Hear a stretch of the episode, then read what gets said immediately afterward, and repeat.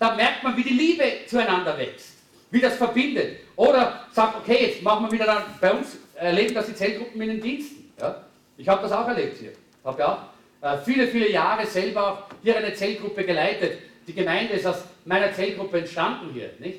Äh, die dann einfach äh, gewachsen ist und geteilt worden ist und wieder geteilt worden ist. So, wir haben Zellgruppe gelebt und Zellgruppe gebaut und wir wissen, dass Zellgruppe das, das Herz ist in dieser Gemeinde. Aber es ist so wichtig, dass wir verstehen, Zellgruppe ist nicht Kaffeekränzchen. Weil Zusammenkommen ist nur der Anfang. Ja, es beginnt mit Kaffeekränzchen vielleicht. Das ist richtig, ja? Gehört dazu. Bitte, jetzt müsst ihr den Kaffee streichen. Weil in einigen Zellgruppen würde da, also das Entsetzen ausbrechen, wenn ich keinen Kaffee gebe. Aber ich meine das jetzt nicht, versteht mich richtig, ja? sondern das Zusammenkommen ist der Anfang. Aber das Zusammenarbeiten ist die Liebe. Ja? Und dann, das hat alle möglichen Facetten, wie das, wie das sein kann. Wo man sagt, wir arbeiten zusammen für den Herrn. Wir arbeiten zusammen füreinander im Namen des Herrn. Wir sind füreinander da und wir arbeiten miteinander für das Reich Gottes, um das Reich Gottes auszubreiten in dieser Stadt. Ach, wir haben, da, wir haben Einsätze gemacht, wo wir einfach gesagt haben, wir gehen jetzt hinaus auf die Straße miteinander und wir wollen Menschen erreichen mit dem Evangelium. Wir haben gesagt, wir gehen in, zu gewissen Zeiten in ein Altersheim und wir wollen die Menschen segnen dort als Zellgruppe. Das hat uns so verbunden, das hat uns miteinander so eine tiefe, tiefe innere Liebe geschenkt. Zueinander, zu Jesus und zu den Menschen.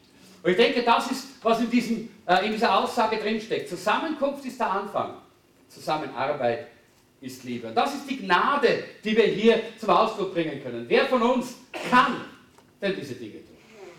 Niemand von uns, eigentlich. Wir sind angewiesen auf den Geist Gottes. Wir sind angewiesen auf, auf Jesus, dass er mit uns ist und dass er wirkt, äh, wenn wir irgendwo etwas bewegen wollen. Äh, ich möchte hier einfach äh, eben nicht zu lange stehen bleiben bei der Gnade, sondern ich gehe gleich mal auf den zweiten Punkt, das ist die Wahrheit. Weil Gnade allein genügt nicht, wie gesagt. Gnade kann uns zwar, äh, wie gesagt, hilft uns zwar, dass wir angenommen sind, äh, dass, wir, dass wir auch uns in der Kommunikation, dass wir miteinander in der Kommunikation stehen können, aber dann braucht es auch den nächsten Schritt. Es braucht auch, und das ist wichtig, es braucht die Wahrheit. Äh, denn langfristig gibt es keine Veränderung, wenn wir nicht auch der, immer wieder die Wahrheit erleben. Äh, weil wenn wir nur zusammen sind, ohne dass wir einander Rechenschaft ablegen, ohne dass wir äh, füreinander Verantwortung übernehmen und auch Rechenschaft einander geben über das, was wir tun, wie wir sind, dann werden wir nicht wachsen. Das ist ein wichtiges Prinzip in der Gemeinschaft. Das ist ja auch das Prinzip in der Familie. Familien die nicht mehr in einer Rechenschaftsbeziehung zueinander stehen, die werden wilde Haufen, die irgendwann einmal zerbrechen. Weil das hat Gott so geplant. Und Gott hat das auch so gemacht, dass das in die Gemeinschaft hineingehört, wenn wir vorankommen können, wenn wir äh, wollen und wenn wir uns entwickeln wollen. Äh, ich habe da ein kleines Beispiel. Äh, da gab es eine Ausbildungsgruppe, was also psychologisch, das, da gibt es ja sehr viel, so eine, so eine so Selbsthilfe hat man da geübt und gelernt.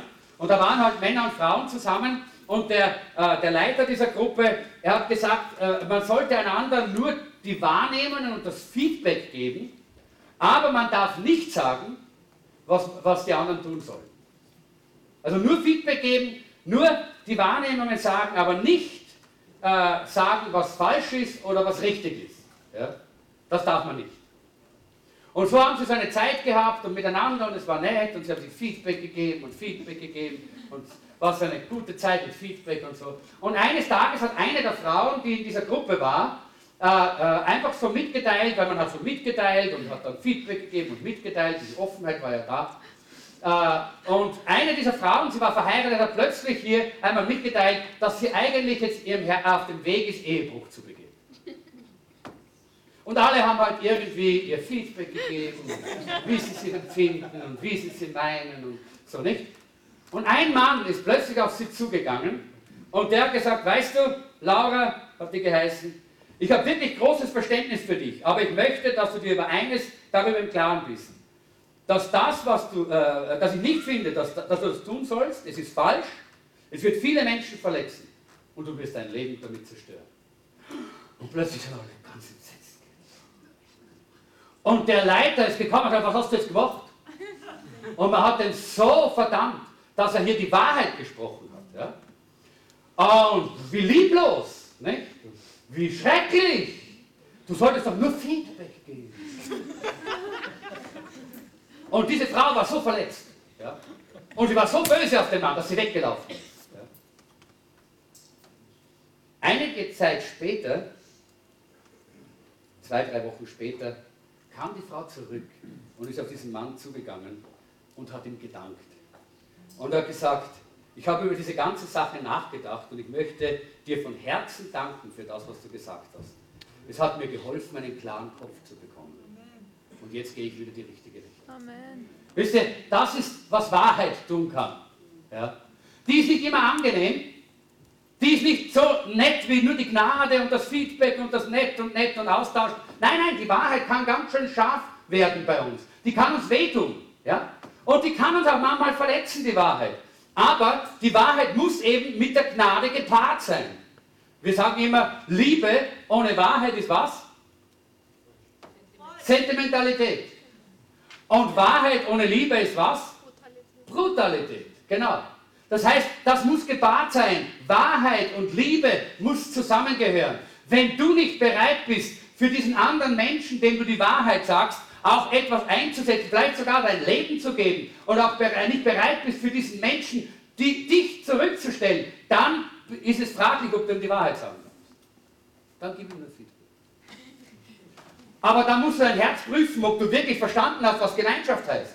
Das ist ja der Grund, warum es so wichtig ist, dass wir in den Kleingruppen, in den Zellgruppen, auch in der Gemeinde, auch als Familie da sind. Wir als Familie, das kann ich wirklich sagen, wir als Familie, wir haben diese Beziehung zueinander. Ich würde für jeden, jedes meiner Kinder mein Leben geben. Keine Frage. Da brauche ich gar nicht lange nachdenken. Und ich weiß, dass sie es auch tun würden für mich. Ich weiß es. Versteht ihr? Und deshalb können wir einander auch die Wahrheit sagen. Weil wir einander lieben. Liebe gepaart mit Wahrheit. Das ist notwendig. Ja? Wenn wir vorankommen wollen, wenn wir echte Gemeinschaft haben wollen, wenn wir tiefe Gemeinschaft haben wollen, dann brauchen wir die Gnade und die Wahrheit miteinander. Das ist ganz, ganz wichtig.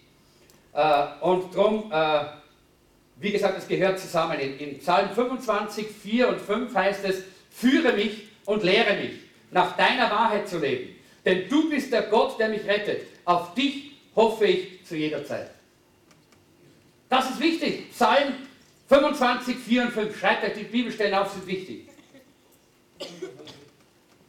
25, 4 und 5. Psalm 25, 4 und 5. Wahrheit bedeutet das, was Gott unter Leben versteht. Das ist manchmal anders als das, was wir unter Leben verstehen.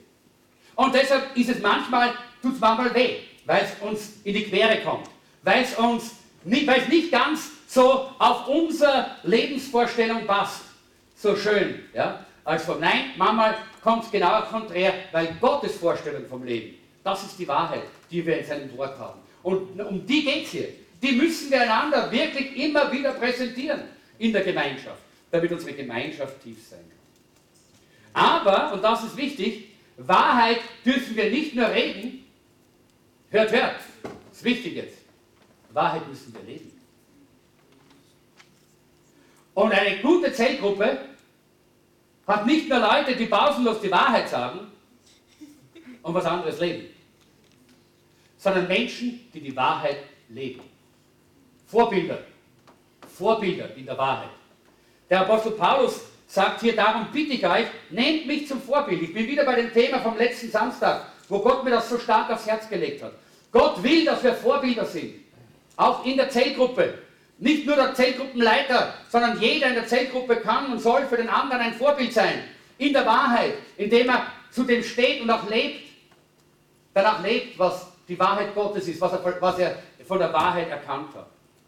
Und um die Wahrheit Gottes kennenzulernen, wie gesagt, brauchen wir nicht nur die Bibel und Bibelschule äh, und, äh, und die Predigt, nein, wir brauchen Menschen, die auch die Wahrheit leben. Und das ist der Grund, warum wir so oftmals über das Vorbild hier reden. Paulus äh, spricht einmal davon, er sagt, ihr seid wie ein aufgeschlagenes Buch, in dem die Menschen lesen. Was lesen sie denn in deinem Buch? An Krimi? Ja, manche Christen haben ein Krimi in ihrem Leben, bestimmt. Ja. Oder lesen sie darin das Wunder der Gemeinschaft mit Gott und mit Brüdern und Schwestern in der Familie des lebendigen Gottes. Was lesen Sie? Lesen Sie die Wahrheit in deinem Leben oder lesen Sie so undeutliche, so, ich habe jetzt äh, im, im, Internet mir versucht, eine Bibel für mein Handy herunterzuladen und da gibt es die Esperanto-Bibel. Und da kann man klicken und kann man sich so eine Seite anschauen. Weiß nicht, was ist, aber jedenfalls verstehe ich kein Wort. Ja. Äh, und versteht das so, man, manche Christen sind so.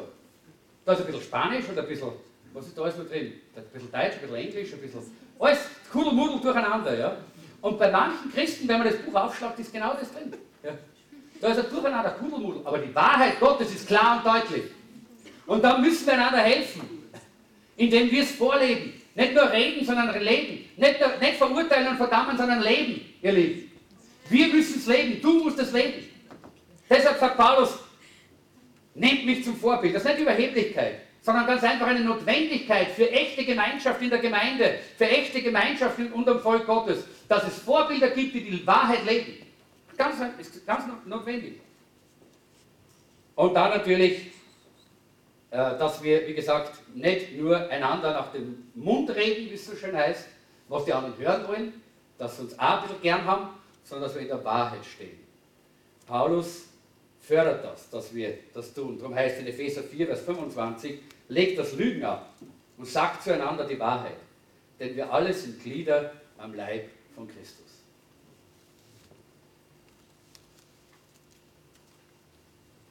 Gnade und Wahrheit müssen zusammenwirken. Noch einmal ein kleines nettes Bild. Zwei kleine neugierige, neugierige Buben sind im, ba im Badezimmer gewesen und haben sich dort die Waage von der Mama angeschaut. Der eine war auf Besuch beim anderen Buben. Und dann hat der, hat der, der Gastbub hat gefragt, du, wie funktioniert denn dieses Ding? Hat er gefragt. Und der andere hat gesagt, ich weiß nicht genau, aber ich weiß eines. Wenn du draufstehst, macht es sich entweder wütend oder es bringt dich zum Weinen. Und manchmal ist es auch so, wenn wir in die Zeltgruppe gehen, oder? Es macht uns entweder wütend oder es bringt uns zum Weinen. Die, die Waage ist gnadenlos. Ich weiß das. Wir haben ja Zeit lang damit beschäftigt. Und meine Frau ist also so ein bisschen masochistisch, die steht fast jeden Tag drauf. Aber, aber ihr versteht, was ich meine.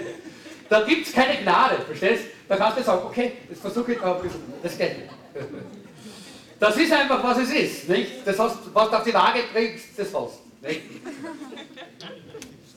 Aber äh, unsere Zellgruppen sollen nicht nur Wagen sein, wo gnadenlos die Wahrheit gesagt wird sondern muss Gnade,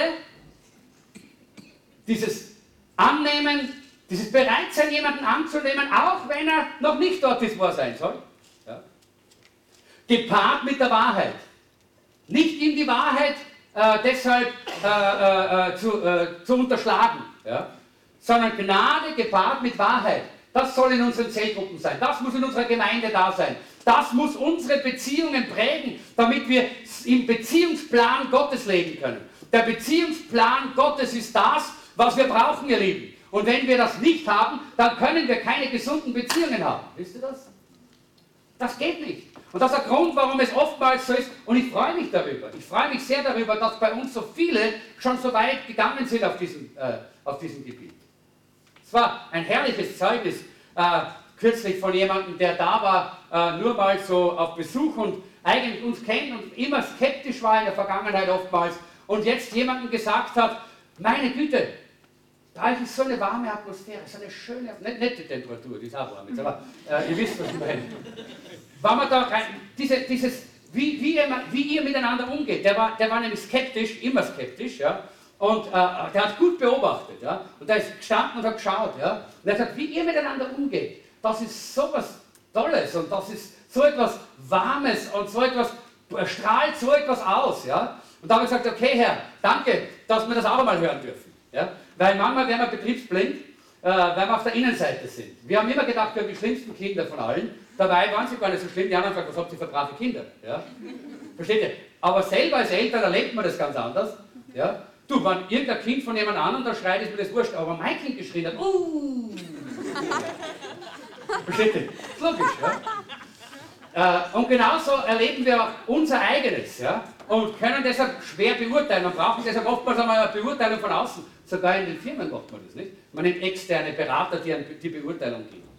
Und das, das sind oft diese Leute, die sind unsere externen Berater. Wenn sie kommen und uns Feedback geben, das ist, das ist auch schön. Ich, ich erzähle immer gerne auch die Geschichte von den, von den Jungscharlager. Ich war ja, viele Jahre habe ich ja in Österreich äh, Jungscharlager geleitet. Äh, das heißt so Teenagerlager und Camps und so. Und da waren wir mal in Langenwagen, weiß nicht, viele von euch wissen vielleicht gar nicht, wo das ist. Das ist ja irgendwo hinter den sieben Bergen, bei den sieben Zwergen in der Steiermark. Und äh, dort in Langenwagen, da haben wir sein Lager gehabt. Nicht? Und da waren, ich glaube, wir haben so 45 Kinder gehabt. Und, äh, und, und das, war halt, das waren halt zwei wilde Wochen. Also, das war halt, wir, wir waren halt alle, wir als Leiter, wir waren am Schluss so. Ja, Gerade dazu zusammensammeln und, und, und heimbringen und dann äh, äh für Aufbauprogramm. Ja. Und, äh, und wir haben halt gesagt, ach, das war die, die schlimmste Gruppe, die wir jemals auf einem Lager gehabt haben. Gell? Und ich war ja dann immer als Lagerleiter natürlich der, der dann am Schluss die Abrechnung gemacht hat mit dem, äh, mit dem äh, Haus, mit der Hauswirtin. Und so bin ich dann mit der Hauswirtin gesessen, bin in der Küche und sind wieder hineingebeten und hat mir dann eben den obligaten Hausschnaps angeboten, alles was halt dazugehört, immer dort am Land. Und äh, sind wir da gesessen und haben dann ein bisschen geplaudert und, äh, und dann haben wir die Abrechnung gemacht und hat sie gesagt, wissen Sie, hat ich muss einer Schwan sagen, so brave, und so gehorsame Kinder, das gibt es überhaupt nicht. Aber was für eine andere Perspektive. Ja? Natürlich, die haben eine andere, weil die eine andere Vergleichsspanne haben als wir. Ja? Äh, und ich glaube, es ist sehr wichtig, dass wir oftmals auch hier auch das erkennen. Gott hat uns schon ziemlich weit gebracht aber wir sind noch nicht am Ziel. Lass uns jetzt nicht sagen, haha, klasse, super, wir sind eh schon so klasse. Nein, nein, nein, wir wollen weitergehen. Wir wollen weiter wachsen. Wir wollen weiter Gemeinschaft haben, so wie Gott sie geplant hat. In Gnade und Wahrheit. Das brauchen wir. In unseren Zellgruppen, in unseren Familien, in unserer Gemeinde oder in unserer Dienstgruppe, wo immer wir zusammen sind. Lass uns diese Gemeinschaft haben in Gnade und in Wahrheit zusammen. Und dann werden wir erleben, dass Jesus uns weiter verändert. In, äh, ich möchte schließen mit der Stelle aus Johannes Kapitel 1, Vers 17. Und da heißt es, denn das Gesetz wurde durch Mose gegeben.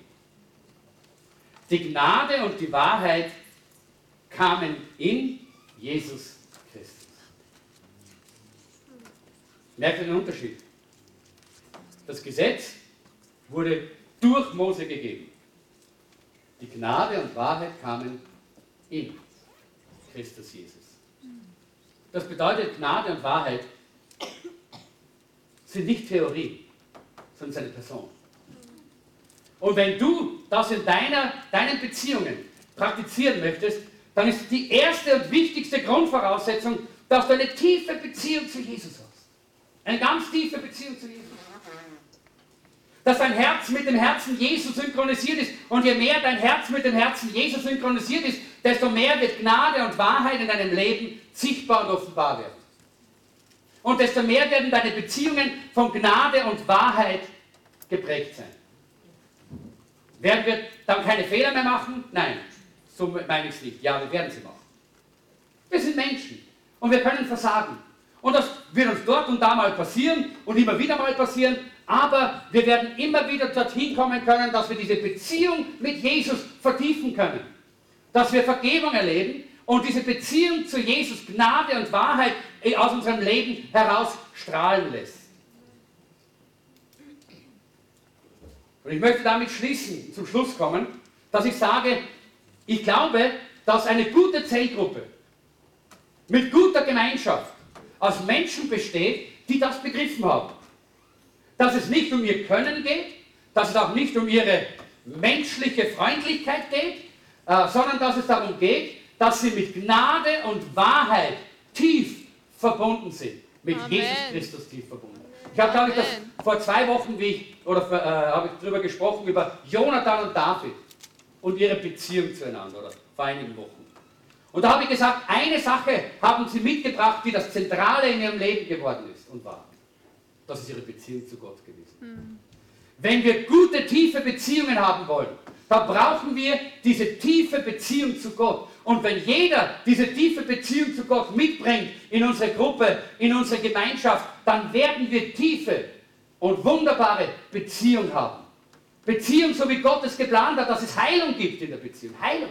Ich glaube an heilende Kraft, nicht das magische Kraft oder so gruppendynamische Kraft, wie, wie die Esoterik sagt. Nein, nein, nein, sondern heilende Kraft durch echte Gnade und echte Wahrheit, die durch uns strömt, weil es die Kraft der Liebe Gottes ist, die durch uns geht, in der Beziehung untereinander. Ich glaube, dass eigentlich unsere Zellgruppen Heilungsgruppen sein sollen. Amen. Wo Menschen von inneren Gebundenheiten frei werden, mm. wo Menschen von Verletzungen geheilt werden, Amen. wo Menschen erleben, wo auch körperliche Heilung geschieht, ohne dass man groß dramatisch was tun muss, sondern wo einfach diese Heilungsatmosphäre da ist, weil Gnade und Wahrheit Amen. Und, in dieser, und in dieser Gruppe praktiziert wird. Ich glaube, dass das eigentlich das Ziel ist, das Gott für uns geplant hat. Und ich möchte hier damit abschließen, indem wir sagen, Herr, hilf uns, dass wir das verstehen.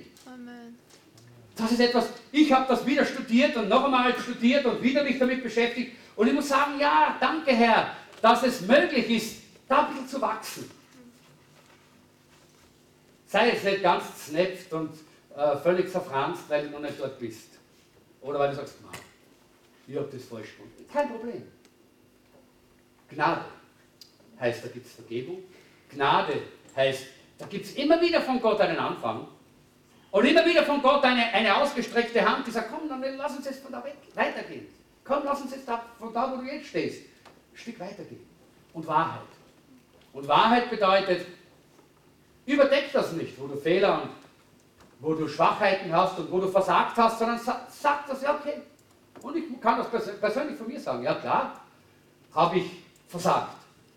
In der Familie, in der Gemeinde, überall. Klarerweise. Bin auch ein Mensch. Ich hoffe, ihr glaubt das. Und das ist der Grund, warum ich so stark vertraue, dass Gott uns Zellgruppen geben kann und will und wird. Hm. Die Heilungsatmosphäre haben. Amen. Die die Gegenwart Gottes in einer derartig starken Art und Weise hm. haben, dass die Menschen angezogen werden wie die Insekten vom Licht. Amen.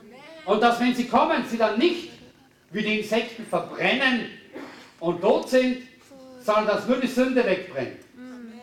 Und dass sie zum e- echten Leben kommen in diesen Gruppen. Weil Gnade und Wahrheit ihnen begegnet. Amen. Und ich sage eines, die sind von den Socken. Mm. Das gibt es in der Welt nicht.